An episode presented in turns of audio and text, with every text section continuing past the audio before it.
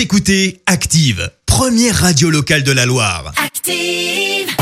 L'actu des célébrités, c'est l'actu People. Allez, dis-nous tout, que s'est-il passé dans la sphère People? Eh ben, on commence naturellement par la grosse info, celle qui a agité tout le monde hier. Ah ouais, ça c'était Oh, l'ambiance. l'ambiance. hein. Qu'est-ce qui a donc affolé tout le monde à ce point? Bah, c'est un homme, un t-shirt. Ici, c'est Paris. Lionel Messi a donc trouvé un accord avec le PSG. Le sextuple Ballon d'Or s'engage pour au moins deux saisons avec Paris. Messi qui pourrait être présenté samedi officiellement en marge de la rencontre face à Strasbourg.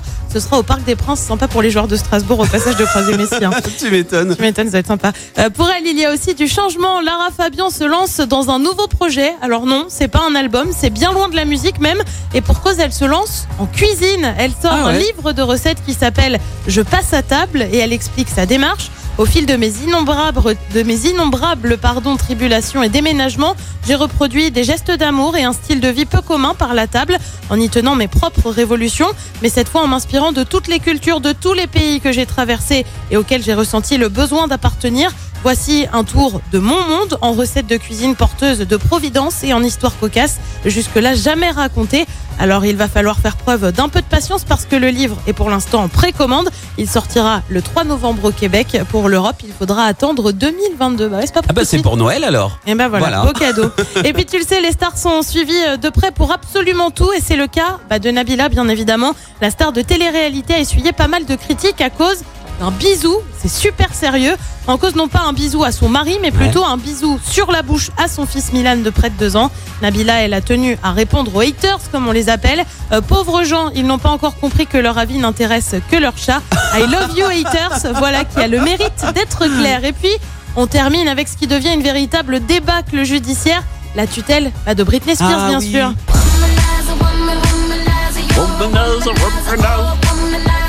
On en est où avec notre Britney? Ça c'était juste pour le plaisir de vous passer un petit peu Ouais. de Britney, comme ça de bon matin, hein, ça vous a fait plaisir. Alors tu le sais, la star est donc sous la tutelle de son père depuis son pétage de câble en règle il y a de cela 13 ans. Elle a demandé à plusieurs reprises à ce que ça soit levé. Pour le moment, bah, elle n'obtient pas vraiment gain de cause. Et désormais, une, on a une date pour le prochain examen de son dossier. Ce sera le 29 septembre prochain.